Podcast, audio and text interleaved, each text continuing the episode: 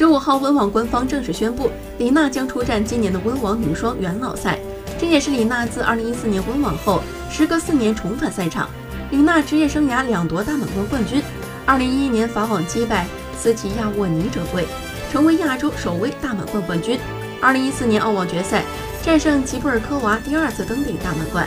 不过在二零一四年温网第三轮败给斯特里科娃后，正式离开职业赛场。此前，李娜曾经被多次问到会不会复出的问题，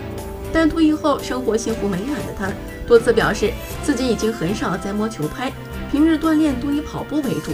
今年温网，李娜打双打元老赛，球迷们又可以一睹她的风采。不过届时她会搭档哪个名宿，目前还没有定论。